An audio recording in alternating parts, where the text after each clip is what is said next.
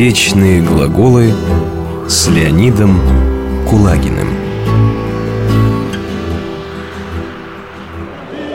Нашему земляку Ивану Ивановичу присваивается звание почетного гражданина города. Сто тысяч он дал на благотворительность А сам зарабатывает миллионы на подпольных казино Саунах с интим-услугами И торговле паленой водкой. Но это же фарисейство. Фарисеями называют людей лицемерных, двоедушных, а их поведение именуют фарисейством. Во времена, близкие к земной жизни Христа, в еврейском народе сформировалось три основных религиозных направления – саддукеи, ессеи и фарисеи – Фарисеи стремились к тщательному соблюдению не только записанного Моисеева закона, но и так называемого устного закона, сложившегося в народе за сотни лет религиозной практики. Это те люди, которые делом своей жизни избрали соблюдение закона Божия.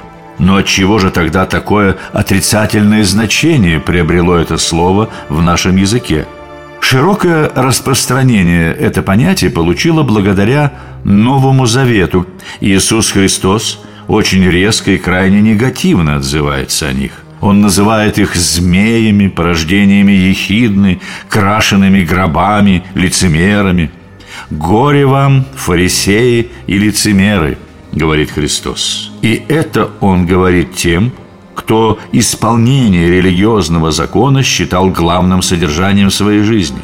Дело здесь в том, что за точным исполнением ритуалов фарисеи забыли живого Бога.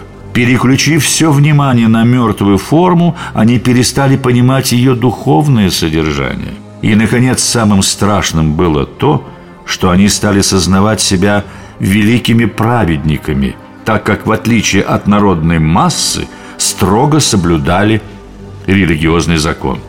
В результате они служили не столько Богу, сколько собственной гордыне. Однако путь к покаянию был для них закрыт, поскольку своих грехов они не видели.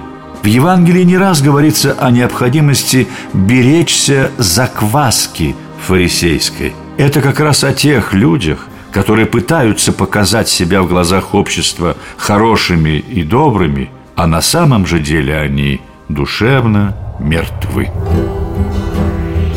Вечные глаголы.